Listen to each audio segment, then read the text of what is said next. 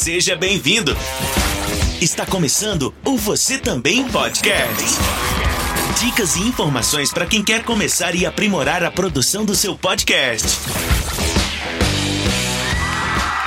Olá, meu querido ouvinte podcasteiro, seja bem-vindo a mais um episódio do Você Também Podcast, a sua caixinha de ferramentas para a produção de podcasts. Eu sou o Carlinhos Vilaronga, homem branco de olhos verdes, barba, cabelo e bigode castanhos escuros raspados com máquina, uso óculos preto retangular, no momento estou com uma camiseta branca de estampa laranja, fones de ouvido de estúdio, primeiro plano, um microfone ao fundo, parede branca e uma bateria eletrônica. Falo com você aqui da província de Shizuoka, no Japão, e nós estamos gravando este episódio com transmissão ao vivo para Twitter, Facebook, YouTube, numa tela retangular, com uma arte ao fundo aqui em tons laranja, e em três molduras retangulares eu do lado direito superior, do lado esquerdo superior, o nosso querido convidado, o mestre da noite, Paulinho De Gaspari, do Irmãos.com, o homem que tirou o mato para plantar podosfera há milhões de anos atrás. Bem-vindo, Paulinho. Muito obrigado. Que alegria estar aqui, gente. Eu sou o Paulinho. Vamos ver se eu consigo me descrever, porque é a primeira vez. Mas eu também sou um homem branco, um pouco alto, 1,93m. Estou aqui, é, cabelos e barba castanho escuro, olhos castanhos, uso um óculos retangular preto com alças brancas, visto uma camiseta cinza, florida em cinza também. Estou aqui com um microfone de estúdio, fones de ouvido desses que vão dentro do ouvido. Estou aqui no escritório com paredes azuis escuras e uma estante de livros e decorações aqui atrás de mim. E um abajur parecendo quase de cantinho. Muito bem, profissional, profissional. Acessibilidade aqui na produção de podcast. Coisa linda. Ao centro, na parte inferior aqui também, em moldura retangular, o nosso companheiro de viagem, também podcasteiro aqui no Japão, falando inclusive da mesma cidade que eu, o senhor Ítalo Galo, o editor do Desrotule-se e também de alguns episódios do Dropzilla. Correto, Ítalo? Correto, Carlinhos. Boa noite, boa tarde, bom dia. E esse negócio de se descrever também é minha primeira vez, vamos ver como vai sair. Eu também sou um homem branco, cabelo e barba. É, acredito que minha barba seja longa. Castanhos escuros, olho também castanho. É, uso um fone de ouvido externo, um headset, boné cinza de abas, de aba marrom claro, uma parede branca ao fundo com algumas informações, resumindo, um painel de quadrinhos, um violão, dois violões no caso, e uma cadeira, ar-condicionado e tudo que você encontra num quarto. Muito bem, gente, a gente está aqui para conversar um pouquinho sobre podcasting sem perder a motivação. Eu tenho quatro anos de estrada, o Ítalo, quanto tempo, Ítalo? Cara, desde que uns dois anos, né? Muito bem, o Ítalo, dois anos de podcastagem, e o Paulinho, quase um século, ele vai contar essa jornada toda daqui um a pouquinho mais. pra gente. Mas o interessante é que ele tem muita energia. Ele e a sua fiel companheira Dri de Gaspari. Dri, quando você ouvir isso aqui, abração do Japão para você. Nossa família curte muito o seu sorriso. Abraços aqui em nome da missionária Elisa, que é, uma, é sua fã. então, é, receba os nossos abraços aqui do Japão. Mas isso, minha gente, depois da nossa vinhetinha.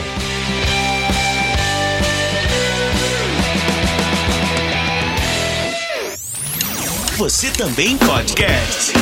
É, a galera que faz podcast aqui no Japão, a gente tem uma comunidade, é um punhado de gente produzindo podcast e tem muita gente vivendo a crise dos dois anos. Não sei se o Ítalo já tá vivendo esse momento é, da crise dos dois anos, mas tem uma oh, galera. Eu não sabia que... dessa, não conhecia essa crise, não. É, não, a gente tá descobrindo agora. Faz tanto tempo, faz tanto tempo que eu nem sei se eu passei, velho. A galera que tá aqui no Japão, muita gente é meio que filho da pandemia ou filho do antes da pandemia, assim, é muito perto do período da pandemia. Muita gente começou e veio a pandemia. É, na verdade, no, no, Brasil também, né? O que disparou de podcast. Esses dias eu tava conversando com o Gustavo, que é nosso amigo em comum. Ele falou que ele tava num grupo de três, quatro amigos, assim, né? E um deles ainda não tinha um podcast. Aí ele virou, tipo, o atrasado do rolê, sabe? Você é o diferentão. Não acredito que você não tem um podcast. Podcast é o novo blog, então. Exatamente. É. E acontece que a galera aqui no Japão tá produzindo há cerca de dois anos, e aí começa a dar aquele perrengue, né? Um é porque todo mundo sonha em ter um projeto que exploda e vá bem logo, rapidão, e isso não acontece. Né, o orgânico é muito lento, a não ser que você tenha uma ideia muito genial. E todo mundo aqui faz podcast em meio como second job, né? Tra trampa na fábrica ou na, sei lá, em algum outro serviço e volta para casa e aí vai correr atrás de podcast. E depois de dois anos a galera começa a ficar meio desanimada, porque aí não consegue anunciante, né? A caixinha de ideia meio que vai desaparecendo, não chega tanto download quanto você queria, mas a gente ouve o podcast irmãos.com. Paulinho e Edris sempre com muita energia, sempre com ideia nova, sempre com projeto legal, sempre com assunto relevante. Então, a gente vai ouvir aqui do Paulinho, né? Então esse é, é, o ponto no momento. Primeiro ouvir a jornada, né, Paulinho? Quando é que você teve a ideia maluca de eh, fazer um feed, fazer podcast, que essa, inclusive, a sua história com comunicação vem bem de antes, e a gente vai contar um pouquinho disso aqui. E pelo caminho a gente quer tentar descobrir o que, que mantém você motivado, se você já pensou em chutar tudo e viver de escrever carta para os parentes, não sei, enfim, ver como é que foi a sua jornada para, de alguma maneira, compartilhar com a galera aqui que ouve Você Também Pode, que eu adotei, viu, Ítalo? Depois que o mestre Léo Lopes chamou Você Também Podcast de Você Também Pode, o Senhor A também chamou de Você Também Pode, então eu adotei, agora vou economizar. é, agora é o Você Também Pode, né? A galera falou, então é. Mas a gente quer ouvir um pouquinho a sua jornada e tentar entender como é que você conseguiu segurar a onda aí por tanto tempo, como é que você faz para surgir ideias, se já teve tempos onde você desanimou, enfim.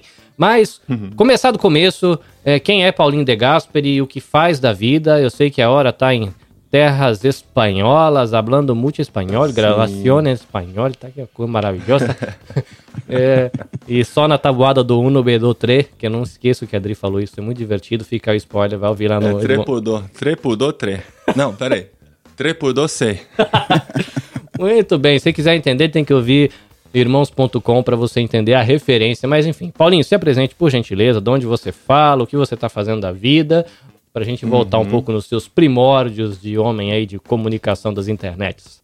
Cara, cada vez que eu conto essa história, eu acho que eu vou lembrando de elementos diferentes da minha vida, né? Eu lembro das primeiras vezes que eu contei, eu não conseguia linkar muito com a minha infância, com meu, com meus gostos e tal, e agora sim eu consigo perceber que tem uma, uma jornada mesmo aí de, de descoberta nessa área de comunicação. Bom, eu tô aqui em Linares, na Espanha, ou como os linarenses dizem, Linare porque aqui no sul da Espanha eles não falam o S, então tudo que tem S tem que cortar para se adequar bem. E meus filhos já estão falando sem sotaque. E é isso, assim, sabe? Eles já, já estão falando desse jeito aqui. A gente, quando fala, ainda usa o S, porque faz parte da nossa vida. E a gente não quer perder quando sair de, do sul da Espanha, a gente quer ser compreendido fora daqui também, né? Mas enfim, estamos aqui numa cidade de interior, uma cidade pequena, com uma estrutura razoável, que a gente chegou tem um ano e dois meses no momento de gravação desse episódio. Mas eu sou de Piracicaba, no interior de São Paulo. Nasci há alguns anos, né? Nasci em 1979, sou da década de 70. E apesar de não crescer, digamos assim, na era do rádio, né? Minha, a minha era já foi a da TV, ainda tínhamos o hábito de ouvir rádio. Então no carro sempre teve rádio, em casa, meu pai tinha um, um Motorola lá, alguma motorrádio, acho que era, que chamava o, o rádio da época, e a gente ouvia Rádio Transamérica, gostava muito. Eu lembro de um programa que chamava Café com Bobagem, que eu acho que era da Rádio Transamérica, que de onde surgiram, era o precursor do pânico, assim, né? De onde surgiram muitos comediantes dessa época, desses dessa geração 90 e 2000. E eu gostava muito da, daquele conteúdo e me imaginava produzindo rádio, me imaginava trabalhando com rádio. Meu pai, quando adolescente, gravava a voz dele imitando os locutores de rádio, então ele tinha as fitas que a gente ouvia, ele tinha uma, uma rádio que ele inventou na cabeça e tal. Eu gostava desse universo e eu comecei a fazer isso também nas fitas cassete. Cassete, né? Que chama? É. As fitas cassete. eu... É, não, eu confundi com VHS. VHS é de vídeo. As fitas cassete eu lembro de gravar a minha voz e colocava um outro radinho do lado, tocava uma música e tal, apresentando. Mas era assim, só brincadeira, e isso acabou ficando de lado. Nunca levei a sério a área de comunicação, tanto que eu fui fazer vestibular, não tinha ideia de onde ia. Não me conectei com essa, com essa coisa da infância, que podia ser uma linha que eu podia seguir. Fui para a área de ciência da computação, sou programador de formação e investi nessa área, né? Só que o tempo foi passando e durante até a faculdade de, de computação eu comecei a programar e comecei o contato com a internet que ainda estava muito no começo. Era ainda é, aquele tempo que realmente era tudo mato, né? 1997 eu entrei na faculdade. Então a internet estava engatinhando no Brasil, era internet de escada. Na universidade tinha uma internet um pouquinho melhor em que a gente conseguia desenvolver coisas novas. E foi a partir daí que eu comecei a brincar em produzir, em programar para a internet, que na, na verdade na época eram simples páginas HTML.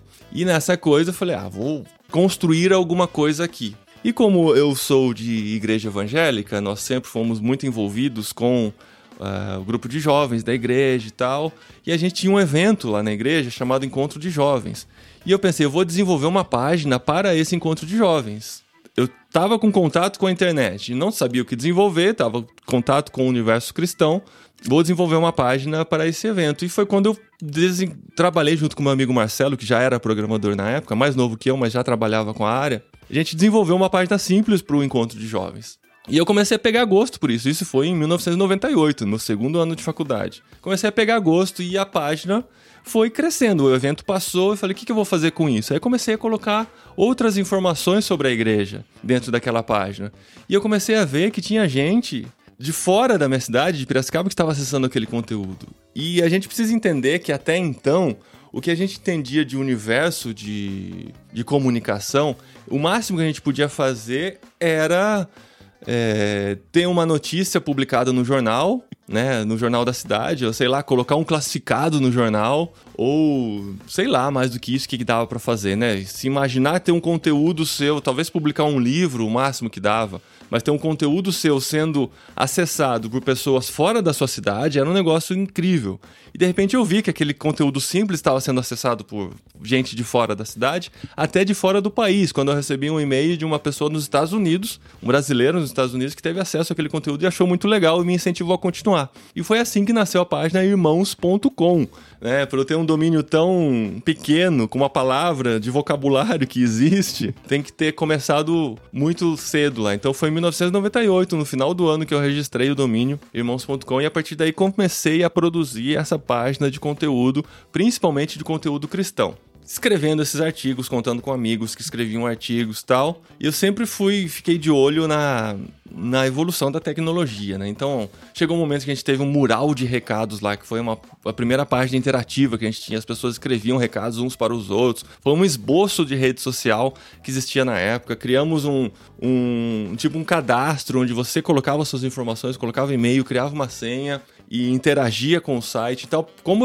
a gente desenvolveu essa coisa do, do, do mural, daí abriram-se imensas possibilidades, porque o princípio era o mesmo, era só um jeito de gravar as informações. Então, assim, a gente começou a fazer resenhas de livros em que os participantes, né, os, os, as pessoas que acessavam o site escreviam resenhas de livros, e diversas outras sessões interativas lá no site. Até que eu conheci minha esposa por causa do site, né? Eu ia perguntar isso agora. Falei, foi lá no site. Ela no Mato Grosso do Sul, ela entrou porque nós fizemos um quiz de perguntas e respostas e ela entrou, ela me chamou a atenção porque ela era muito inteligente, acertando aquelas perguntas e tal. Comecei a conversar com ela, começamos a namorar à distância. Nos casamos depois de três anos. Então, Começamos a morar à distância. Se eu não tiver errado essa informação, era distância, distância mesmo, né? Que você... Mil quilômetros. Pro, pro Brasil hoje, mil quilômetros não é nada, né? Você olha no mapa, assim, é do lado, né? Mas agora você fala mil quilômetros aqui na Espanha, por exemplo. Atravessa a Europa atravessa, inteira. É.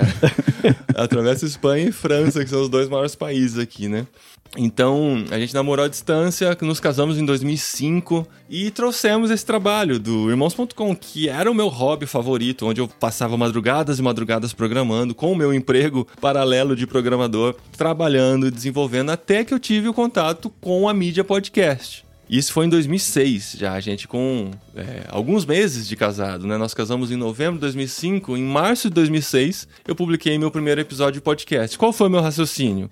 É uma coisa simples. Eu tenho um computador, era um desktop, né? Um, algum intermediário da época lá, de 2006. Tenho um computador onde eu consigo gravar áudio. Tenho aqui um headset com microfone, daqueles bem simples mesmo, assim, que você mexia com ele fazia aquele barulhão e tal. Consigo gravar o áudio. Tenho uma pequena noção de edição de áudio por causa do contato que eu tinha com as ferramentas na época. Vou, pro, vou fazer esse negócio aí. Qual que é a dificuldade? O máximo que tem é, é ninguém ouvir, mas, tipo, é algo que eu gosto de fazer. Então, em 2006 entrou, entrou no ar o primeiro episódio, que foi uma entrevista com um amigo meu, que eu tinha recém encontrado ele no Brasil, ele tinha visitado o Brasil, mas ele mora na Bósnia. Falei, deve ser muito legal ouvir as histórias dele na Bósnia. E pelo Skype, sim, pelo Skype, na época, eu gravei meu primeiro, minha, meu primeiro episódio de podcast lá em março de 2006. E foi interessante porque eu tava pesquisando como gravar por Skype. A gente não tinha nem perto das ferramentas que nós temos hoje. E eu descobri um software, eu, se não me engano, ele chamava Pamela, era o nome de uma mulher. Agora eu tô, tô sendo bem tiozão mesmo, tentando lembrar até os nomes das coisas, né? Mas ele tinha a versão paga e a versão gratuita. E a versão gratuita podia gravar dois minutos de áudio. Então, eu falava para ele, eu vou fazer uma pergunta de uns 30 segundos no máximo e você tem um minuto e meio para responder, porque senão vai ser cortado o áudio. E foi o que aconteceu. Eu fazia a pergunta, ele respondia, era aquela coisa bem sem muita interação, né? Uma pergunta seca com a resposta dele, aí eu cortava o áudio. Aí vamos começar outro áudio. Uma pergunta com a interação, e isso virou nosso primeiro episódio do podcast. Se você for ouvir lá, é até interessante porque depois a gente faz uma cabeça pro episódio, eu e a minha esposa, e eu escrevi um roteirinho, assim, bem, tipo, bem jogral mesmo. Um lia uma parte, outro lia outra parte e tal. A gente ainda tava descobrindo a mídia. E foi assim que entrou no ar o primeiro episódio e eu gostei daquilo. E as pessoas que já, nós já tínhamos tínhamos um site de oito anos de existência em 2006. Então a gente já tinha um público, as pessoas gostaram daquilo e nos incentivaram a continuar. Só que a gente começou a produzir o conteúdo de podcast sem periodicidade, sem nada, quando dava. A gente não decidiu assim, vai ser todo domingo. É, não, os primeiros episódios surgiram assim, tipo, um a cada 20 dias, um mês e tal. Tanto que acho que ao fim do primeiro ano a gente tinha 14 episódios. Uma coisa assim. Só que durante esse primeiro ano a gente foi amadurecendo o formato e foi gostando da ideia de fazer bate-papo entre os amigos sobre o tema. Então a gente pegava um tema, os primeiros a gente gravou com os amigos presenciais com um microfone desse de headset. Então segurava na mão o headset assim e ia passando de mão em mão conforme cada um queria falar sobre aquele tema e tal. Então, Altíssima assim, tecnologia, foi... né? É. a gente foi desenvolvendo esse formato de bate-papo, né? E durante esse primeiro ano, ao fim do primeiro ano, a gente já tinha vinheta, já tinha o Olá Pessoas, que no primeiro episódio ainda não existia, que é o nosso bordão, né? Onde eu começo todos os episódios com Olá Pessoas. Digo Posso dizer que a partir do final desse primeiro ano, a gente chegou ao ponto de que, não, vamos estabelecer uma periodicidade, o, o podcast vai ser quinzenal, é, já temos uma vinheta, já temos um estilo, e a gente foi trabalhando esse estilo daí em diante. Curiosidades técnicas, vamos lá. É, era um headsetzinho com um gravador simples, o Skype com o microfone do headset. O gravador. O gravador do, do computador, né? Era o, o próprio computador, era o Audacity. O Audacity é, o remoto pelo Skype, né, que você falou. Sim. O Pamela era o, o, o sistema para gravar o Skype, né? Isso, era um software que gravava em dois canais. Isso era legal já desde o começo. Uh, o meu canal, o que estava para cá do computador era um canal e que, o convidado era outro canal. Isso ajudava na edição também. É, você já começou high-tech. Começou high-tech. É, então. Em detalhe que o Audacity salvando desde, o, desde aquela época, né? O Audacity salvando os podcasts. O Audacity e o Skype, né? O Skype eu abandonei, cara, tem pouco mais de um ano que a gente foi pro Zoom. Então o Skype foi uma jornada aí muito longa. Até assim, peço perdão ao Skype por ter abandonado, mas a gente tem que. A fila anda, né? A gente tem que evoluir. O Ítalo, eu fui convidado para gravar com eles lá no. Oh meu Deus, no Jetlag, lá no irmãos.com. E o engraçado que eu entrei, aí a primeira coisa que eu falei foi: caramba, Paulinho, Skype. Aí o Gustavo é, deu risada, isso... falou: todo mundo que entra fala a mesma coisa. Todo mundo que entra. E todo mundo que entra fala, quando a gente avisa vai ser por Skype, ela fala: ixi, eu tenho que instalar de novo Skype. Exatamente, porque não usa, não usa mais, pra nada, não né? Não se usa mais. É. Agora é WhatsApp, é Telegram, Instagram, qualquer coisa, né? Faz chamada, né? Então você, você inventa muito. Curiosidade técnica da parte de programação. É, você, apesar de ter aí uma parte, vamos dizer assim, de, de hardware, de, de software, estava mais tranquilo. Você me parece, pelo das histórias que eu ouço, você já começou até que bem. É, era a parte de feed programado na unha, não era alguma coisa assim? Era não. É até hoje. É um podcaster raiz. na unha. Isso é raiz mesmo. Porque era exatamente isso. Eu, o primeiro episódio não tinha feed. Né? Então foi um arquivo de áudio que eu coloquei na internet. Até que eu comecei a pesquisar mais sobre podcast. Ah, então, podcast tem um feed e tal, né? Que as pessoas podem seguir, a coisa fica mais organizada lá. Aí eu entrei em algum site de podcast que existia na época, peguei o feed dele e roubei mesmo, assim, né? Roubei na, na cara dura, assim, e, e alterei. Os, o... Então, assim, como já tinha a estrutura, eu só alterei o nome do episódio, o arquivo do episódio, o link do episódio e a descrição. Simplesmente isso e transformei no meu feed, entendeu? Aí a gente começou a distribuir, assim, aí apareciam, né? É que na época, cara, você não tinha smartphone. Então, o feed era só para organizar dentro do site e para ser encontrado por sites de busca. Porque na verdade, o que se fazia era baixar o MP3 para o seu computador, ou você ouvia na frente do computador, ou colocava no MP3 player, que era aquele que você engatava por USB no seu computador, jogava o arquivo para lá, demorava um monte para transferir, porque o arquivo era razoavelmente grande, né? Você pensar em 30, 50 mega nessa época era um tamanho grande de arquivo e a pessoa ia ouvindo no ônibus, fazendo outra coisa e tal, quando não estava diante do computador. Não tinha o player para a pessoa ouvir online, né? Não, não tinha. Eu lembro até hoje da, do primeiro e-mail que a gente leu de uma pessoa que tinha baixado o podcast por 3G. A gente achou incrível. Caramba, não precisa entrar no computador. Pelo celular ela baixou o arquivo. e não era um smartphone. Eram aqueles celulares que tinham algum aplicativo lá que você conseguia tocar o MP3. Com sabe? certeza a conta de celular dessa pessoa veio alguns milhões de reais depois. né? É, então, era uma coisa incrível. Assim, como que ela baixou no 3G? Foi- né? É igual quando a galera fazia, né, aquele uso indevido de filmes da internet que você. Não lembro nem qual era o nome do aplicativo, que aparecia uma barra assim, toda recortada, que o negócio vinha baixando aos pedaços, assim, até completar o filme. Era uma, uma semana baixando não não que aquele- eu tenha usado, mas era o casar, né? Você lembra do casar? o de mu- ah, não, acho que casar era de música. Não, o casar era de música. Eu não vou lembrar agora o nome desse que a galera baixava. No computador filme. tinha o Emule, né? Emule, verdade. Emule. Cara, Não que eu tenha é usado velho também. mesmo. Não, que ninguém tenha usado aqui, né? Mas. Triste tempo, cara. Tristes tempos. Não dá pra dizer que são bons tempos, não. Porque hoje, praticidade que a gente tem é. Não, Não, não se compara, né? é, Mas a gente aprendeu muito com isso, cara. Eu aprendi muito de mexer em DOS, né? O DOS, em raiz e tal, por, por necessidade de formatar computador, de manter as coisas em dia, funcionando tal. Então, o que eu conheço de tecnologia aí, hoje, tem muito a ver com esse avanço da necessidade da época, né? De você conhecer as coisas por trás, não só consumir o que já vem mastigado. Acho que a nossa geração passou muito por isso, né, Carlinhos? De, de ir atrás mesmo, de saber trocar HD, memória RAM, abrir um computador, tirar pó dele, ver onde tem um mau contato, porque era o que a gente tinha, né? Não dava ficar contando com assistência técnica caríssima do jeito que era e tal. Então, essa, essa busca por conhecer as tecnologias nos fez desenvolver bastante e hoje tem um conhecimento maior, né, para poder resolver problemas em muitas situações, né? Se eu não tiver errado, a Eli, ela falou pra mim de que o seu podcast é o podcast ativo mais antigo do Brasil. Que existem podcasts mais antigos, mas que já foram descontinuados. Essa informação, Isso. quando eu falo Eli, é Eli Amâncio, né? Tcharam.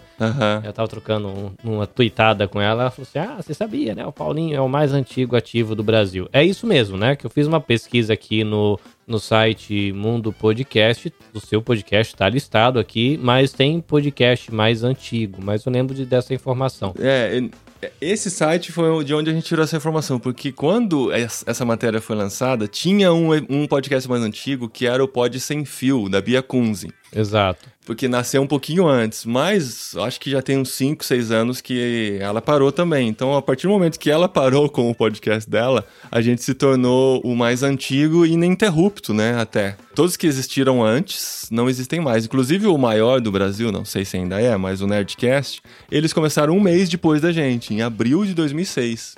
Então, nós começamos um pouquinho antes e a gente tem esse, esse marco aí, né? De sermos os mais antigos ativos até hoje. Apesar de não termos a mesma quantidade de episódios, porque desde que eles nasceram, se não me engano, eles são semanais. E a gente foi por muito tempo quinzenal. Depois a gente, a partir do episódio 100, do 100 ao 200, a gente decidiu ser semanal, chegou no 200 por conta da, da vida e tal, voltamos a ser quinzenais e aos poucos fomos incorporando outros formatos dentro do podcast, como o Jetlag Literário, a gente voltou a ser semanal novamente, mas assim, é, foi ininterrupto, né? Apesar desse primeiro ano ser um pouco irregular, a gente nunca ficou mais de um mês sem episódios novos, porque às vezes a gente tira uma, umas férias assim de 15, 20 dias, mas nunca paramos de dizer assim, não, agora não sei quando vamos voltar, nada disso. A gente sempre teve essa periodicidade combinada. E acho que dá para dizer que nós somos os mais antigos em atividade. Recentemente vocês fizeram um, um comemorativo aí, né, que teve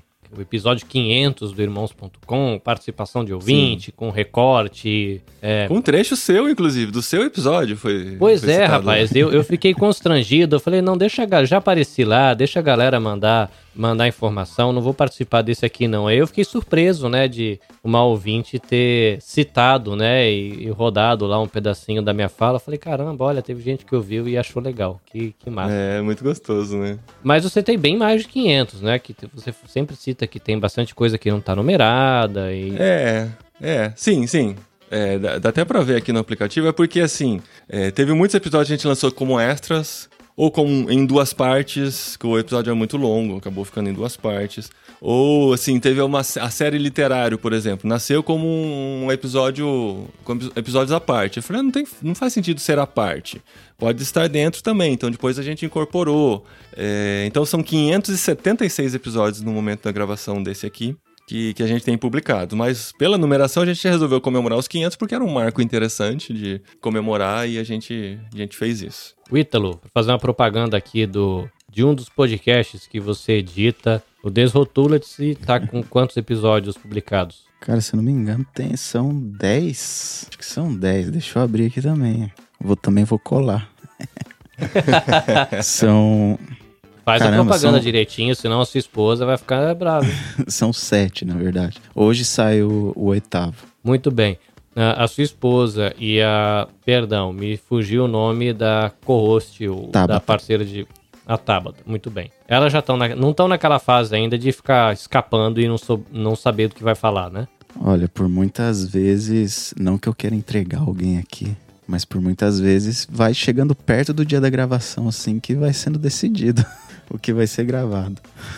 Qual que é o tema em geral? Ele é do... é voltado. Qual que é a proposta do podcast? É voltado para o público feminino, né? Uhum. Traz, traz pautas sempre puxando para esse lado, não assim, é militante feminista, mas pautas voltadas para o público feminino, né? Inclusive o que vai sair hoje, o nome dele é Respeita Minha TPM. É, ele é o editor e a gente sempre brinca de que na casa dele é um perigo, porque a esposa grava, ela é a proprietária do podcast e ele é o editor. Se ele fizer alguma caca, ele dorme no sofá. Dorme no sofá. Tem o sofazinho é. do editor, e é um perigo. Por isso que eu adquiri um sofá mais confortável, assim, sem, não foi com essa intenção, né? Mas, Mas não, é melhor precaver do que remediar. Mas, Paulinha, a curiosidade que fica, né? Vamos dizer, vamos, vamos pegar os 500 oficiais. Nessa jornada toda, já teve momento de querer parar tudo, de ficar desanimado, de decepcionado com o projeto, sei lá. Teve essas crises no caminho ou nunca chegou a ter um, uns perrengues assim? Tem que ver quando não teve, né, cara? Quando, assim, os dias que eu não acordei com essa crise, porque é, é, é, muito constante, né? Se você pensar assim, a gente tem 500 e tantos episódios, estamos aí há 16 anos produzindo. E até hoje, vamos dizer assim, nós somos um podcast de audiência média, assim, né? Não é uma grande audiência. Nós não somos, nunca explodimos, nunca, assim, teve um boom, assim, da noite pro dia, porque, ah, a gente saiu no jornal, ou apareceu na TV, ou alguma celebridade citou a gente tal. Nunca, nunca, assim. Sempre, o crescimento foi sempre muito pequeno. O público, muitas vezes, é rotativo. A gente sabe que tem uma galera que acompanha desde o começo, ou desde que chegou, continua até hoje hoje. Mas a gente também sabe de muita gente que passa por um tempo, ouve uma temporada, depois a vida muda, acontece outras coisas e passa. Então, assim, o fato de nunca termos explodido sempre pesa, assim, de pensando, será que tá valendo a pena mesmo? Porque é, o trabalho é grande, a dedicação é grande, é, é, tempo que a gente deixa de passar com família, é tempo que a gente deixa de trabalhar com outras coisas, que envolve gravação, envolve edição, envolve pensar em pauta, estudar, né? A gente tem uma série chamada Literário, que a gente lê um livro por mês e depois comenta sobre esse livro. O mês passado a gente leu um livro de 600 páginas que tá aqui atrás de mim, esse aqui, ó, quem tá vendo, estou apontando para um livro de 600 páginas aqui atrás, na estante atrás de mim. Eu li em espanhol e tal, assim, foi uma experiência maravilhosa, mas exige muita dedicação e exige disciplina, né, para manter, né? A gente não o meu compromisso não me deixa chegar na próxima terça-feira e falar, pessoal, infelizmente essa semana não deu para gravar. Eu tava com Covid, inclusive essa voz aqui é de uma final de Covid que a gente tá passando por aqui. Eu gravei esse episódio do 600, do livro de 600 páginas, gravei com Covid, a voz falhando e tal. É, não tô falando isso para me pintar como herói nem nada, mas é que o compromisso nos faz manter essa periodicidade. Uhum. Mas é esse questionamento de, ah, será que tá valendo a pena? Será que va é, vale o esforço? É constante na nossa vida, porque é uma energia realmente despendida nisso e a gente precisa ter, ter a convicção do que a gente está fazendo e a gente não está fazendo. E assim, é, não que seja errado você fazer esperando remuneração por ele. Mas se eu dependesse disso, eu já teria parado a cada ano, né? Porque se a gente avalia no final do ano, ah, quanto que eu ganhei financeiramente por causa desse podcast, sempre vai ser negativo. Porque o nosso projeto não é, ou não é o que nos motiva, não é o que nos move produzir o conteúdo para ganhar dinheiro com ele. Por isso que a gente tem outras fontes de renda. Respondendo a pergunta, realmente sempre a gente tem essa crise, porque a gente não tem o retorno que espera pensando em número de ouvintes, pensando em repercussão. Tem episódios que eu posto, cara, passa a semana inteira, ninguém diz um A sobre ele, não tem uma marcação no Instagram, não tem um comentário no Telegram, passa ileso assim. Ele fala: "Caramba, mano, e foi tão legal, a gente curtiu tanto". E não quer dizer que as pessoas não estão ouvindo, não estão curtindo. A gente sabe que a gente tem um público fiel, a gente sabe que tem uma galera, Tipo o Carlinhos, que ouve todos os episódios, e a gente espera. E não diga que não, para eu não me frustrar mais um pouco. Nossa, inclusive, já ouvi até a zona de spoilers desse livro gigante. Eu, é. eu, fico orgulhoso de você ter lido em espanhol. Eu gosto de, de brincar, de ler, escuto podcast em espanhol e tal. Eu falei, ah, eu não, não, provavelmente nos próximos anos eu não vou encarar essa jornada, então bora ouvir a zona de spoiler também. Eu ouvi tudo. então, a gente sabe que tem ouvintes assim, isso nos motiva bastante, né? Mas tem episódios que passam sem nenhum, nenhuma repercussão, nenhum e-mail, nada, nada, nada. E a gente continua, cara, porque a gente entende que o nosso propósito é maior do que simplesmente ouvir repercussão de cada episódio. Uma que a gente gosta muito de fazer e outra que a gente sabe que tem gente sendo atingido por isso. E positivamente atingido. Então a gente continua. E eu isso de ouvi isso de você que tá com, aí, com 16 anos de podcast. Só anima ainda mais a gente, né? Tipo assim, a gente aqui da, da Podosfera Nimpo Brasileira tem o quê? Quatro anos no máximo, né? Dois anos, a grande maioria. E começa a ficar, pô, lancei o um episódio, passou uma semana, deu o quê? É, 10 ouvintes, ou ninguém comentou nada no Instagram. Pô, o cara tá com 16 anos e passa por isso também, passa às vezes. Isso então, não tem o que reclamar, é bola pra frente, né? É bom é. que é um consolo e já ajusta bem a perspectiva. Fala assim, saiba que. é. É, porque assim, né? Uh, cara, que é inevitável quem começa a fazer um podcast não pense nos grandes podcasts que estão ganhando com isso. Estão com anunciantes todo episódio. A gente ouve o Nerdcast, às vezes eles têm três anunciantes no mesmo episódio. Eles têm a Magazine Luiza trabalhando para eles, né? Ou com eles. Aí você pensa, caramba, já pensou se eu fizer um conteúdo bem legal, bem legal, tão legal que atraia investidores, atraia patrocinadores? A gente já teve patrocinadores também, é, mas não é o nosso foco. Só que assim, não dá para dizer que uma parte do nosso sustento não venha do podcast. Por quê? Porque nós temos nosso clube de assinantes. E tem pessoas que investem financeiramente no nosso podcast, mensalmente. E é uma parte considerável do que nós temos de entradas financeiras no mês. Então eu não posso menosprezar também e dizer que a gente não ganha nada com isso. A gente ganha sim, porque nós temos ouvintes que investem na, nesse conteúdo, investem no que nós produzimos.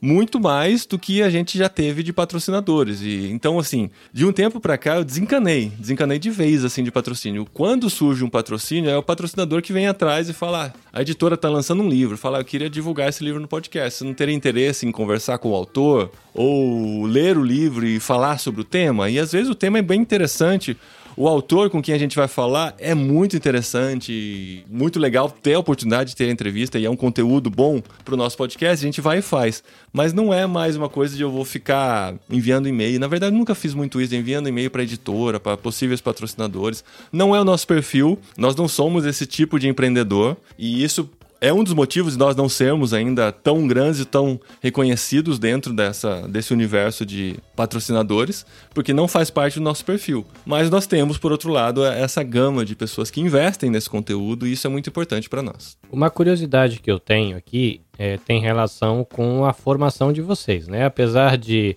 a sua esposa, se eu não tiver errado, ela é formada em farmácia, correto? Isso mesmo. Mas, Exato, e a é sua, for, a sua formação tem a ver com computação, comunicação alguma coisa nessa área, né? Eu, a primeira faculdade foi de ciência da computação. Mas já trabalhando na área, eu via que eu tinha muito mais prazer e muito mais talento até para a área de comunicação. Então, programação e comunicação são bem água e vinho em muitos aspectos, né? E apesar de gostar da programação, eu tinha muito mais prazer com a comunicação. Então, depois de casado, conversando com a esposa, eu decidi que eu faria uma faculdade de comunicação para conhecer melhor a área mesmo. Aí então foi o meu playground, assim, aí eu me descobri como vocacionado na área mesmo, sabe? Aí eu assim, e, e, tanto que eu fiz a, a, faculdade de ciência da computação federal, super disputado, passei na FUVEST, aquela coisa, e não foi tão prazeroso quanto fazer uma faculdade de comunicação numa universidade particular outros tipos de professores e tal.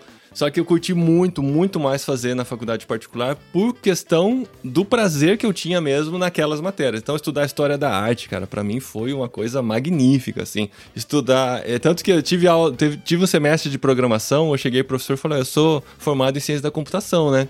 Aí ele falou assim: Ah, então Aí ele falou: nem venha pra aula porque você não precisa. O que eu vou ensinar aqui é muito básico. Vem só fazer a prova final, eu te dispenso das aulas, né? Aí eu nem fui pras aulas, fiz a prova final só. E porque eu, a área de comunicação me encantou muito. Então foi a partir dessa segunda faculdade que eu me imergi de fato em comunicação e acabei deixando aos poucos a programação e me dedicando à comunicação 100%.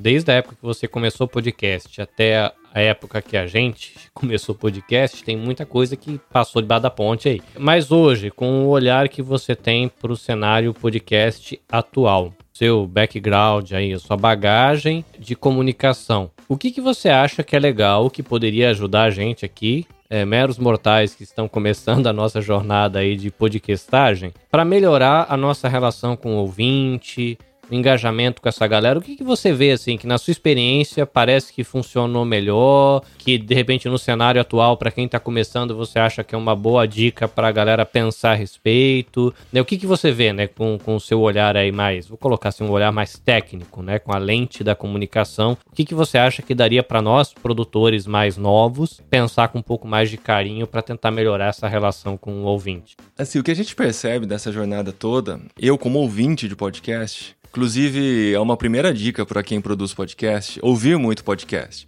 É comum eu ouvir de podcasters dizendo: Ah, é, eu trabalho tanto com podcast que eu nem consigo ouvir. Nem o meu podcast eu ouço depois de editado. E isso eu acho que é uma, uma falha muito comum para quem está envolvido nessa área, né? Porque às vezes o cara se acha tão autossuficiente e já conhece tanto da mídia que ele não, nem precisa mais ouvir o que está sendo feito.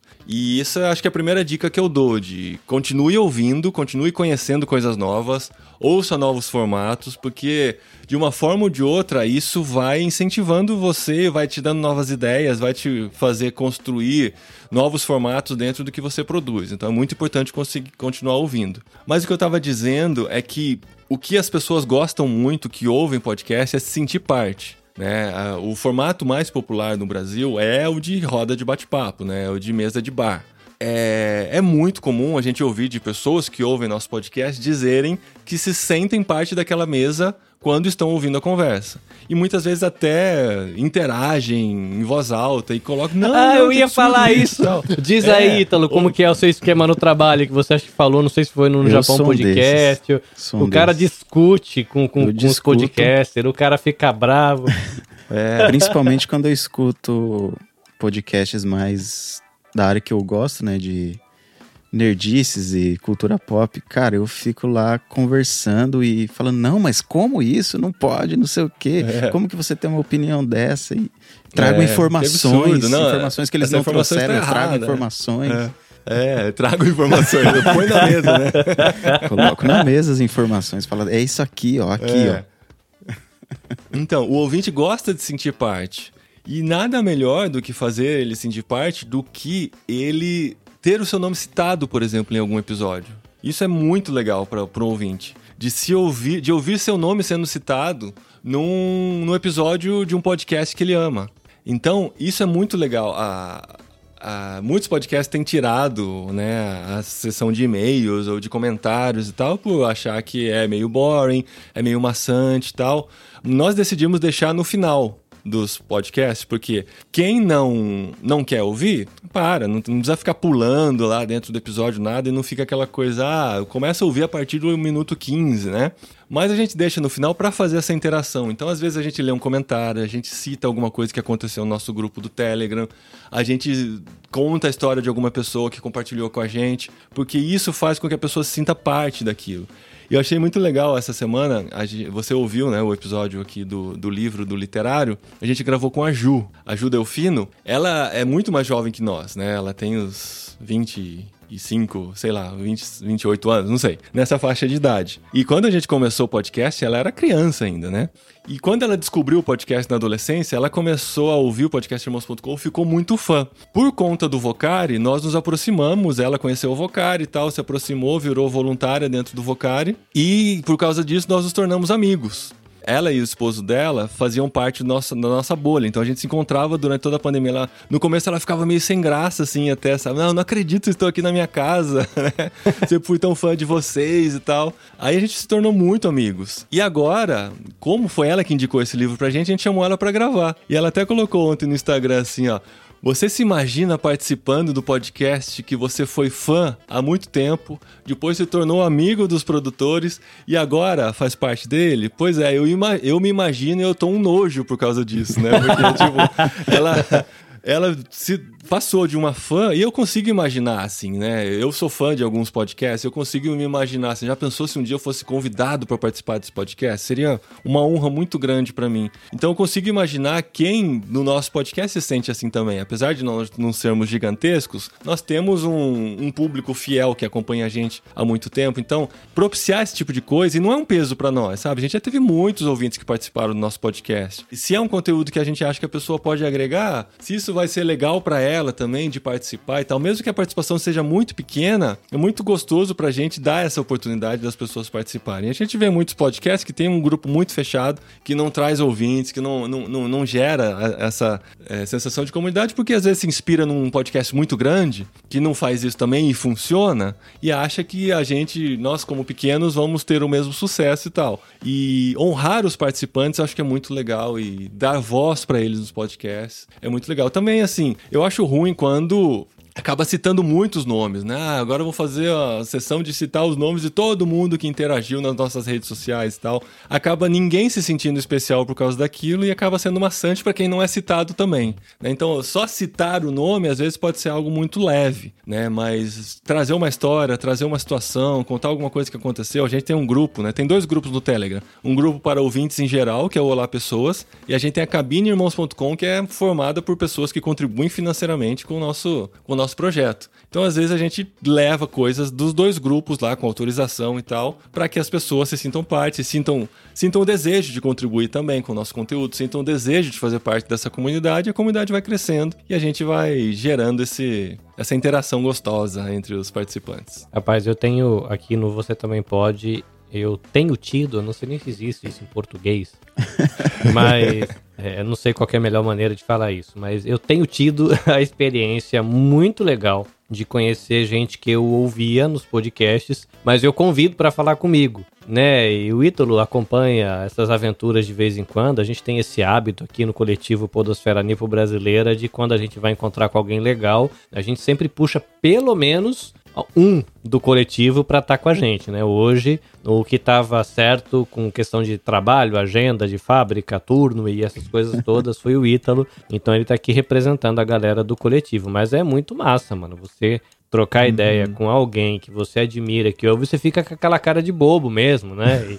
E, e todo sem mais dedo quando com é a pessoa. Com, gravando com a câmera aberta, assim, a gente fica, caramba, velho. Olha, é, olha é, a tela, é esse... eu tô na mesma tela dessa pessoa. Cara, cara olha, quando o é. Paulinho, na verdade foi o Gustavo que apresentou a minha vida com o Paulinho, porque sei lá, é, eu, eu acho que eu encontrei, eu ouvi no irmãos.com Aí eu mandei e-mail pro Gustavo para ver se ele podia, tipo, fazer uma palestra, a gente combinar alguma coisa para falar com os nossos adolescentes. Aí que começou a conversa, ele levou a minha história lá pro Paulinho e acabou é, ele me convidando. Mas é uma sensação, eu tive que bater uma foto. Falei, não, pera aí, antes de começar a gravar, dá licença, que eu preciso bater uma foto, porque é muito emocionante. Uhum. Esses encontros são muito emocionantes. É, eu sei, eu entendo essa sensação. E o lance, cara, a gente ficou muitos anos gravando só por áudio. A gente não se via por conta da qualidade de internet, né? A gente morava numa cidade que tinha uma internet boa, mas que não chegava muito bem na nossa casa. A gente tinha que usar a internet a rádio, é, sei lá, de 2014 a 2018, acho que 17, a gente ficou só com a internet a rádio. Então foi muito difícil as gravações, a gente gravava só por sem vídeo. Aí quando veio com a internet boa, a gente manteve gravando sem vídeo e tal, até que um dia eu falei, cara, por que não ligar o vídeo, né? Aí a gente começou a gravar por vídeo e foi tão mais legal, a gente se olhando e tal, né? Porque agora eu não consigo imaginar como que eu gravava sem vídeo, pra, que, pra onde eu ficava olhando, né? O que que, com o que, que eu interagia antes? Aí veio o Zoom, né? por causa da pandemia, todo mundo aprendeu a usar o Zoom. E eu falei, cara, vou testar o Zoom um dia. E foi até o Gustavo que me convenceu a testar o Zoom num jet lag. Eu gostei demais, porque o Zoom, ele não manda só o áudio separado em estéreo ele gera arquivos separados para cada participante. Falei, pronto, cara, é isso que eu queria, né?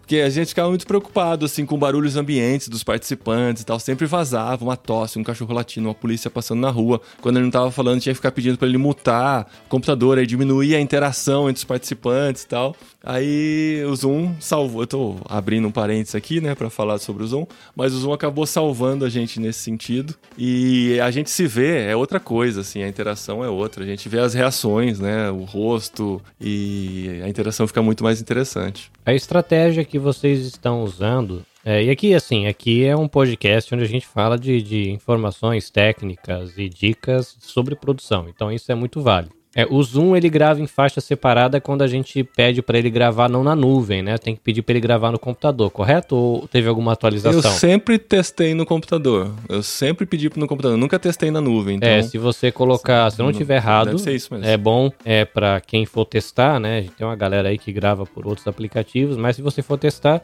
se você pedir para ele gravar na nuvem, ele vai fazer um estéreo juntando tudo. Se você pedir para ele gravar uhum. no computador, você consegue pedir para ele, você tica, né, para ele colocar colocar as faixas é, separar. É, ele vai gerar as faixas separadas e uma com todos também. Exato, exato. E aí é uma, uma possibilidade, né, que facilita a edição. Em termos de divulgação, se eu não me engano, você não faz, que nem aqui eu estou fazendo a transmissão da gravação, né? É, a gente tem lá o Léo Lopes da Radiofobia, é, ele grava ao vivo, né? Não tem, já entra a vinheta, entra trilha sonora, entra tudo, propaganda, já vai tudo no, na gravação. Aqui eu transmito o que seria os bastidores, né? Vai os erros, vai gagueira, vai tudo no meio. É, e a gente se organiza é, depois. O que você tem feito é não fazer a transmissão, que eu não lembro de ter visto transmissão ao vivo dos episódios todos, é, e você não posta inteiro, você tem postado cortes, né? É, não, a gente nunca fez transmissão ao vivo mais por, sei lá, mais por questão de não, não testar isso mesmo. Eu acho que o, o nosso conteúdo é, é outro, muito diferente do ao vivo para o editado. A dinâmica que a gente dá na edição é bem diferente. Às vezes. É, eu tenho uma. Antigamente eu era muito mais restrito nesse sentido de, cara, vamos tirar todas as reações, todas as respirações. É, se o assunto é colocado fora de lugar, eu vou puxar e colocar lá, encaixar para ficar aquele negócio mais mais redondinho assim, né? Ultimamente eu tenho aberto um pouquinho a mão dessa restrição para dar um pouco mais de fluidez para a conversa. Então, muitas vezes, se o papo vem depois, eu vou deixar porque aquilo foi a dinâmica da conversa que levou para aquela situação. Então, eu não fico mais ultimamente dando instruções para o convidado durante, ah, não, agora vamos falar sobre isso, sobre aquilo e tal, tô deixando a coisa fluir muito mais. Mas, mesmo assim, a edição faz muita diferença. Isso, assim, 16 anos de feeling aí de edição, me faz tirar, sei lá, alguma risada que dura um pouquinho mais e para quem está fora da conversa não é tão divertido, é, alguma frase que começou e depois recomeçou novamente. Então, assim, o processo de edição ainda é longo para mim. Eu vou fazer o trabalho de artesão. É, bem trabalhadinho mesmo, só que eu tenho deixado a coisa fluir um pouquinho mais do que eu deixava antigamente. Eu não faço transmissão ao vivo. A gente tem gravado os vídeos, coisa que a gente não gravava antigamente, porque o Zoom já dá esse vídeo gravado. E eu falei, o que eu vou fazer com esses vídeos? Não vou colocar ele inteiro. Aí entrei na onda do que existe aí mesmo de publicar alguns cortes. E você pegar alguns trechinhos e colocar nas redes sociais e no canal no YouTube. Então eu tenho pego trecho. No começo eu pegava só para as redes sociais, então eu fazia trecho de um minuto só para caber no vídeo do, do, do, Instagram, né? Sem precisar postar como um vídeo diferenciado. Aí eu decidi, agora eu tô com um monte desses vídeos curtinhos, aí vou colocar num canal no YouTube. Então decidi colocar e agora eu tô fazendo cortes um pouquinho maiores, pegando um raciocínio de uma um raciocínio completo, né, da, da, dos participantes. Então acaba ficando entre 3, 4, 5 minutos cada corte que eu posto lá, que é muito mais interessante do que a pessoa assistir o vídeo todo, eu acho, na minha opinião, de assistir o vídeo todo publicado lá, porque uma que eu não vou conseguir dar a mesma dinâmica que eu dou na edição de áudio, eu não vou editar com aquele zelo todo um vídeo de uma hora e meia.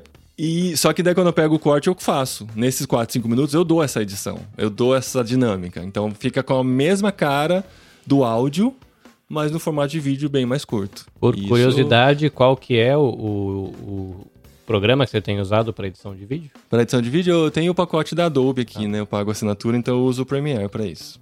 Mas assim, não é a mesma coisa da gravação ao vivo, da gravação presencial também, né? Que os caras têm aquele monte de câmera e tal. O zoom me dá um quadrado pequeno. Quando eu aumento ele, ele vai perder a resolução. É, a iluminação geralmente não é a perfeita também, então não é a mesma coisa de um corte de podcast, de mesa cast, né? Que se diz aí que, que é muito mais bonito e tal, mas é alguma coisa, é alguma coisa que acaba.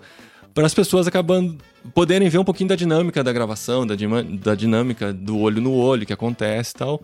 É interessante, ainda não deu o resultado nem próximo do que a gente espera, né? A gente tem lá, cada vídeo tem por volta de 50, 100 views no, no YouTube. Mas é algo que eu pretendo manter fazendo porque não me dá tanto trabalho. Acabo gastando umas duas horinhas por semana para separar aquele corte. E eu gosto de ver. Então, assim, eu gosto. Cara, eu. Se você perguntar o que mais. Né, eu acho que. Não sei se vai chegar a essa pergunta. O que mais te motiva a continuar fazendo podcast? A principal resposta é porque eu gosto muito do que a gente produz. Eu gosto muito da gravação. Para mim é um prazer participar de gravação e conversar com os amigos. Ainda mais agora que a gente está fora do país e a gente poder conversar em português durante duas horas por semana com amigos. Isso supre uma grande necessidade nossa que a gente é, tem morando fora do país. E, no, e, por não ter brasileiros no nosso círculo aqui na nossa cidade. Então, assim, isso eu, eu gosto muito de gravar. Eu gosto muito de editar. É por isso que até hoje eu não terceirizei a edição. A gente tem um, um voluntário amigo nosso que ajuda em algumas partes, em alguns momentos da edição, mas sou sempre eu que vou finalizar. Então ele faz uma decupagem inicial, tira muitas coisas, mas eu vou finalizar esse, esses episódios que não são todos. Então eu gosto muito da edição e eu gosto muito de ouvir o episódio pronto depois, cara. Eu ouço todos os, os irmãos.com editados depois. E assim, tipo, eu saio pra, pra levar cachorro pra passear no dia da publicação, cara, eu passei o dia inteiro editando, o dia anterior inteiro editando e mais um pouquinho da terça-feira. Eu vou sair para editar. Tem lá o Nerdcast, tem lá o Braincast que eu gosto de ouvir, tem um No Barquinho, tem um Ictus Podcast e tem o Irmãos.com. Cara, eu vou escolher o Irmãos.com porque é o que eu mais gosto de ouvir. É, que você... eu curto, cara. Eu curto o conteúdo que a gente produz, sabe? E você como, você como editor tem essa mania também, pelo menos eu tenho. Eu sou igual a você. Eu passo lá a semana inteira editando, um pouquinho por dia tal. Finalizo ele, lançou, já tô ouvindo. Só que aí uhum. fica, pô, podia ter feito isso aqui, ó. Podia ter arrumado Pô, deixei isso, esse né? negócio aqui, ó. É, Pô, é. deixei passar esse negócio, olha só. Aí começa a se, se autocriticar. Se martirizar. Não, já aconteceu de eu sair para caminhar com a cachorra, achar um negocinho e falar assim, ah, cara, isso aí era melhor ter cortado. Eu volto para casa, corto, subo de novo o arquivo. Já. Sei lá, algumas pessoas ouviram sem aquela coisa, que não faz tanta diferença assim, mas daí. Mas sim, mas tem muita coisa que a gente tem que aprender a desapegar, não tem como. Tem coisa que só a gente percebe. Só nós, editores, percebemos. Então a gente achou aquilo lá, cara, fala, mano, eu percebi isso, mas ninguém vai perceber, ninguém vai relevar isso, ninguém. Então, let it go, sabe? Bola pra frente. Mas tem coisa que, assim, nossa, isso ficou meio gritante, assim, eu acho que é melhor eu tirar. Mas assim, é raro, é raro quando acontece. Raríssimas vezes isso aconteceu. Mas eu gosto, cara. Eu curto e isso me mantém, me mantém fazendo, nem que seja só pra mim, assim. é, isso que, eu, é isso que eu lembro, eu gosto de fazer isso. Alguma curiosidade específica, já que você tá com um editor de plantão aí de milhares de anos de experiência? Não, a curiosidade que eu tinha, na verdade, ele já falou, né? Que era a questão de muito editor. Muito editor tem aquela mania de tirar cada respiração, cada milissegundo a mais que a pessoa levou pensando. E eu tenho, uhum. eu tenho comigo que a fluidez é mais importante do que isso, né? E eu vou muito pelo feeling também, né? Apesar de uhum. ter aí dois o anos. É que manda, cara. E o, e o Paulinho tá com 16 anos de feeling, tem um feeling infinitamente melhor, né? Mas eu vou também por isso aí. Tipo, eu não sei explicar por que, que eu tiro certas respirações e outras não. Uhum. Mas eu também vou assim pela, pela fluidez da conversa, né?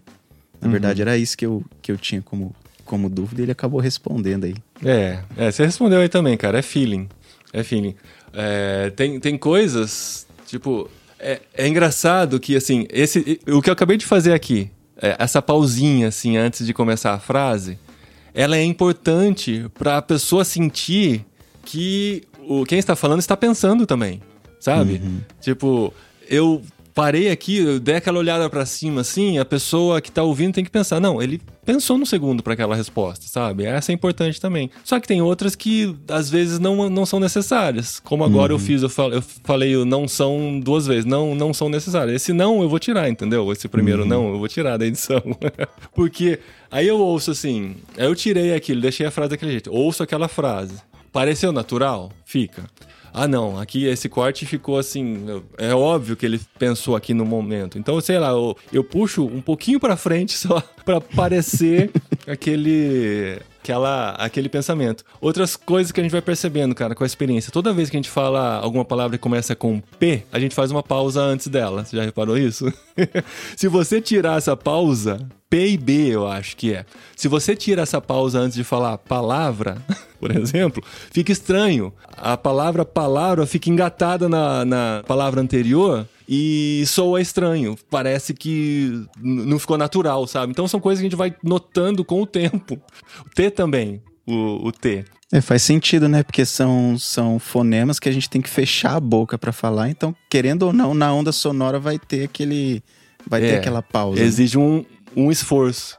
Agora todo mundo vai começar a reparar isso. Se você tirar essa pausa, perde a naturalidade, cara. E ninguém vai falar assim, nossa, que estranho ficou isso, sabe? É igual quando você corta a música. Quando você tira uma música de fundo do, do ritmo, ninguém vai falar, nossa, ele cortou a música. Mas o subconsciente de alguma maneira vai gerar uma sensação de estranheza. Exato. Uhum. E esse tipo de cortes que você faz também, de tirar coisas que naturalmente estariam lá, vai gerar uma estranheza também em quem está ouvindo. A pessoa não vai reparar que o que aconteceu, não vai reparar que está estranho, mas pode ter um sentido até psicológico de criar uma, sei lá, uma pequena repulsa para aquele tipo de conteúdo, sabe? Fica é aquele negócio, tipo, eu não sei dizer o que que é, mas tá estranho. É, é, ou tá esquisito, ou não gostei. Não sei porquê, mas eu não gostei, sabe? Às vezes é por isso. Por uma falta de naturalidade naquela conversa.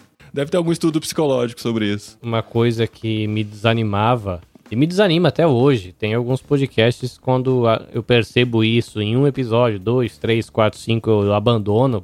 É quando você toma aquele murro na orelha quando entra as vinhetas. Nossa, isso é terrível. E você? Ou quando tem uma voz muito mais alta que a outra, cara, cansa. E cansa aí a pessoa faz a pergunta, você tem que abaixar. E aí quando é. o, o, o convidado responde, você tem que aumentar. E aí você... você tem que fazer a mixagem do programa pro cara, né, mano? Cara, é horrível, velho. Eu uso o celular no bolso, né? Um auriculares, eu ia falar, né? Que é espanhol. Fone de ouvido Bluetooth sem fio quando eu tô caminhando. E o meu celular tem o controle de volume na lateral, né? Então, quando eu ouço programas assim, eu fico com o dedo aqui como se tivesse uma arma, assim, no bolso, né? Com o dedão assim, apertando. Não, agora ficou alto, agora ficou baixo, agora ficou alto, agora ficou baixo. Porque começa a incomodar quando tá muito alto e você tá andando na rua. Quando tá muito baixo, você não ouve. Esse tipo de coisa atrapalha, assim, me faz desanimar de ouvir um podcast que você tenha que mixar pro cara. Um podcast aí que o cara deixa 5, 8 decibel de diferença de uma voz para outra, né? Aí é, você aumenta é. para ouvir bem a resposta, na hora que entra o cara perguntando de novo, quase sai a voz do cara do outro ouvido, né? Que essa é, é uma coisa é. que dói. Não, é horrível. A outra coisa que eu lembrei, ainda não mencionei isso em nenhum lugar, editando o episódio 500, eu fui buscar episódios antigos, que é uma coisa que eu não tenho o hábito de fazer, né? Eu só vou ouvir podcastirmãos.com antigo, quando a gente vai voltar ao tema, eu quero tomar cuidado para não ser muito repetitivo. Aí eu fui ouvir separando os trechos, cara, eu percebi que, sei lá, nos 200 primeiros episódios, eu deixava a trilha sonora muito alta.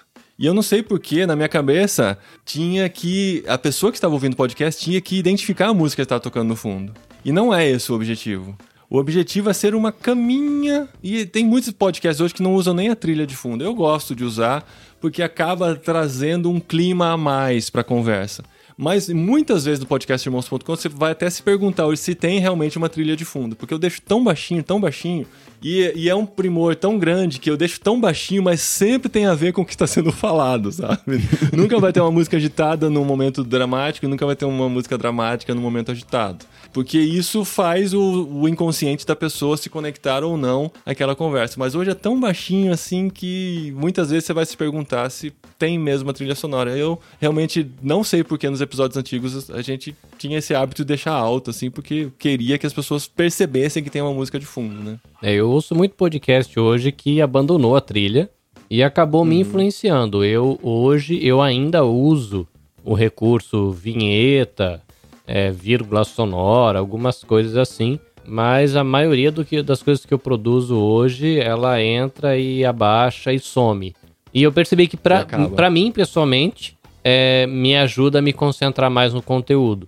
Porque eu tinha, quando eu editava, é, um tempo limitado para poder entregar episódios. Porque além de produzir os meus podcasts, que eu estou envolvido na produção de três podcasts pessoais e outros em parceria, e mais prestação de serviço. Então eu não tenho todo o tempo do mundo, tenho que focar o meu podcast. E, cara, é muito ruim quando você tem um bate-papo que ele tá super alegre, cinco minutos depois vira dramático e você tá com a música alegre você tem que virar, depois é. voltar e falar, não não, não. Pra, é, pra minha dinâmica, com, com não trilha, dá. Cara.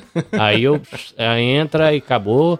É igual que na né, abertura desse aqui que a gente começa, eu começo com a tensão lá em cima tal, depois o que rolar, rolou.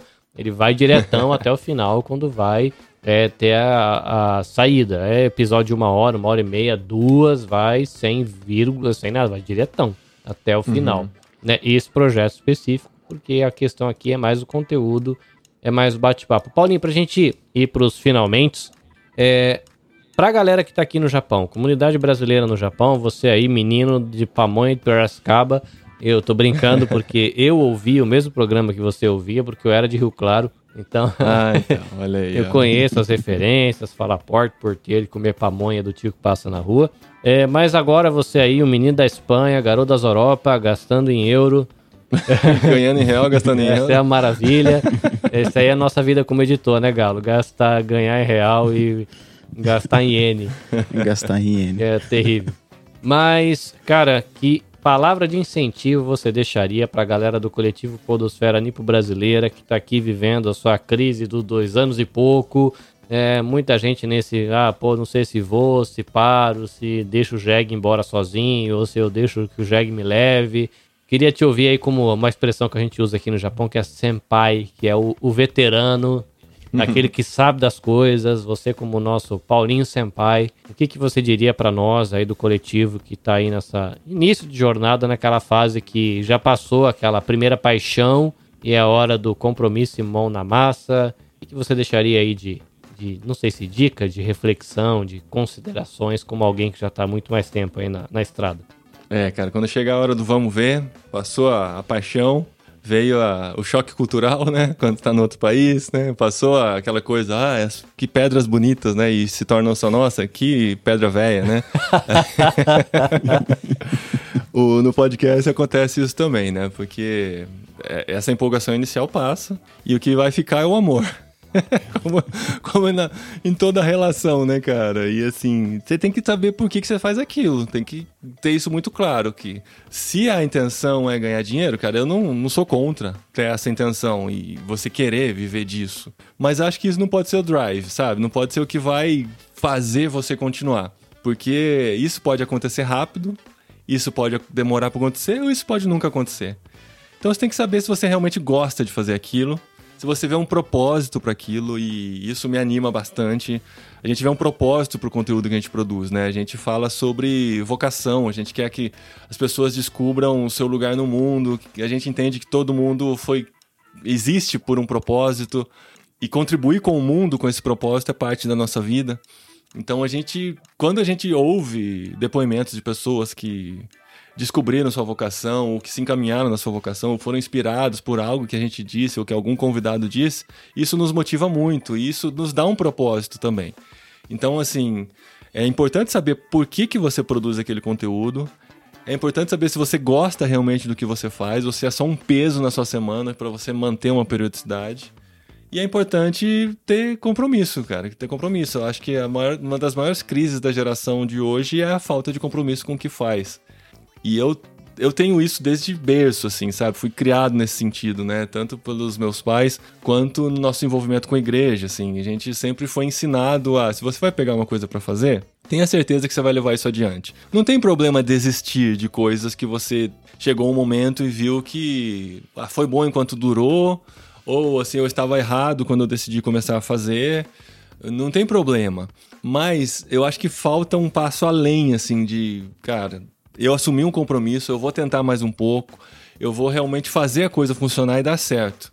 E eu acho que isso nos ajuda a segurar tanto tempo assim, né? E, e tem, a gente tem uma coisa, um fator interessante, essa informação que você deu no começo pra gente, de que nós somos o podcast mais antigo ainda em atividade no Brasil, é alguma coisa que nos faz continuar. Porque a partir do momento que a gente parar, nós não seremos mais, nós não teremos mais essa, essa etiqueta, né? Então isso faz com que eu, eu me lembre, não, eu vou parar, até parece que eu vou parar, eu vou perder essa, esse lugar no pódio, né?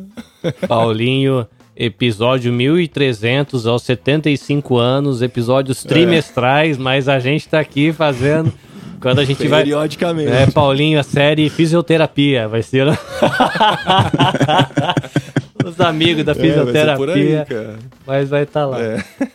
Então, né? Eu não sei até quando eu vou fazer. Eu vou ter. Vai chegar uma hora, vai ter que parar, né? Talvez preparar uma nova geração, não sei, os nossos filhos vão querer isso, enfim, não sei o que vem pela frente. Mas a gente vai fazendo enquanto a gente se entende útil nesse meio. E é isso, gente. Tente achar um propósito pro que você faz. Tenta definir. Se é só lazer, cara, é um propósito também. Você se divertir, você encontrar os amigos, Pode ser um propósito, não precisa ser algo que vai transformar o mundo. Mas é bom, é bom saber por que, que você faz. Né? E eu acho que isso é um, é um drive interessante para a produção de podcast ou para qualquer coisa que você faz na vida, né? Então, aqui um bate-papo com o Paulinho De Gaspari, editor de podcasts desde março de 2006, host junto com a sua esposa Adri, do podcast ativo mais antigo do Brasil, a gente pode dizer aqui no Japão o grande veterano ou o Dai Senpai, né? Um cara que eu tenho orgulho de dizer que eu troco o Zap Zap com ele de vez em quando. Acho tão emocionante isso. Eu falo para minha esposa, falo, ah. tô trocando o Zap Zap com o Paulinho do Irmãos.com. Me sinto o máximo e hoje podendo receber ele aqui para gravar esse episódio foi muito bom. Então eu queria deixar aqui o espaço, Paulinho, para você fazer o seu jabazinho, onde o povo acha teu site, acha teus perfis de redes sociais, onde o povo acompanha o teu trabalho, conhece os projetos que vocês se envolvem, que são 8 milhões de projetos, enfim. ah, eu acho que é basicamente o podcast mesmo, assim, a gente é onde está a vitrine, né, de muita coisa que a gente produz. É, nós somos cristãos, mas o nosso conteúdo a gente não fica discutindo coisas só do universo cristão. Nós olhamos para o mundo com os olhos cristãos mas isso não quer dizer. Que vocês é... são muito chato e não conseguem sentar para tomar é, café exato. com os amigos. Eu tava tentando não, não ser muito pesado no, nos termos, mas a gente sabe, né? Como as pessoas olham para os evangélicos muitas vezes. Então é gostoso a gente poder falar sobre qualquer coisa dentro da nossa ótica cristã. Então a gente lê livros, a gente comenta sobre filmes, comenta sobre séries, fala sobre o nosso cotidiano, conta histórias. Acaba sendo algo dentro do universo de coisas que a gente gosta. E a gente tem falado sobre isso semanalmente aí, tem sido muito gostoso poder compartilhar. Então, procure em irmãos.com nas, nas plataformas de podcast. Vão encontrar lá 576 episódios para você escolher. Com certeza vai ter alguns lá que vão, ter, vão ser de acordo com o tipo de coisa que você gosta. Nas redes sociais eu sou Paulinho De Gaspari, minha esposa é Dri De Gaspari. E arroba irmãos com é o nosso conteúdo, né? a gente posta alguns cortes lá também. E no YouTube a gente ainda não. É, você pode procurar por cortes do podcast irmãos.com, ou se você digitar no navegador irmãos.com/barra cortes, você vai ser direcionado diretamente para o nosso canal lá com alguns conteúdos que a gente tem produzido aí para você ver a nossa carinha também, dando risada e se divertindo enquanto grava. Maravilha. Agora, Ítalo Galo, o esposo da host do Desrotule-se Podcast, editor de podcasts e pai de três crianças maravilhosamente lindas e bagunceiras, com certeza.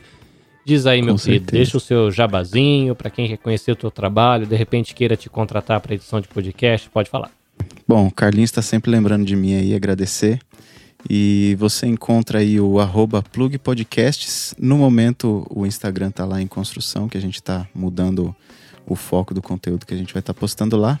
Mas o podcast que o Paulinho se referiu, da minha esposa, o Desrotule-se, também tem um Instagram que é arroba desrotule underline c underline podcast.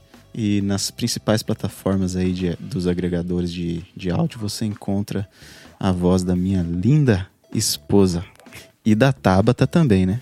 Se você quiser conhecer meu trabalho, é, no Instagram, arroba nabecastjp, Facebook e Twitter eu tô como nabecastjp. Terminando, convite para você seguir a hashtag PodNipoBR, que é a hashtag que a gente usa aqui no coletivo Podosfera Nipo Brasileira, que reúne podcasters brasileiros no Japão. A gente tem uma pancada de gente se você seguir no Instagram, podnipobr, você vai encontrar gente lá de conteúdo nerd, conteúdo pop, cultura, saúde, universo feminino, né? enfim, tem um punhado de coisa lá, muita gente produzindo conteúdo legal e com certeza você vai encontrar algum podcast ou alguns podcasts que vão lhe agradar. Para você que nos acompanhou, foi uma honra. A gente espera você no próximo episódio. Até a próxima.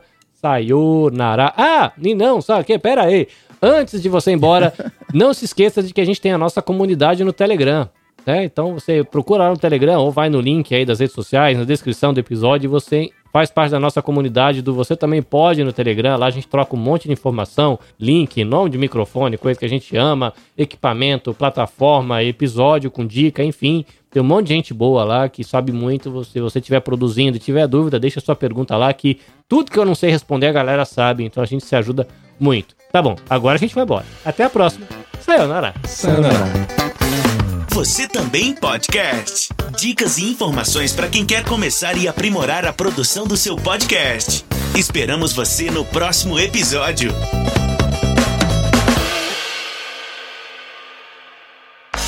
Este episódio foi editado pelo Nabecast. Saiba mais em www.nabecast.jp. Nabecast, conectando pessoas, desenvolvendo amizades, construindo parcerias e compartilhando vida através de podcasts.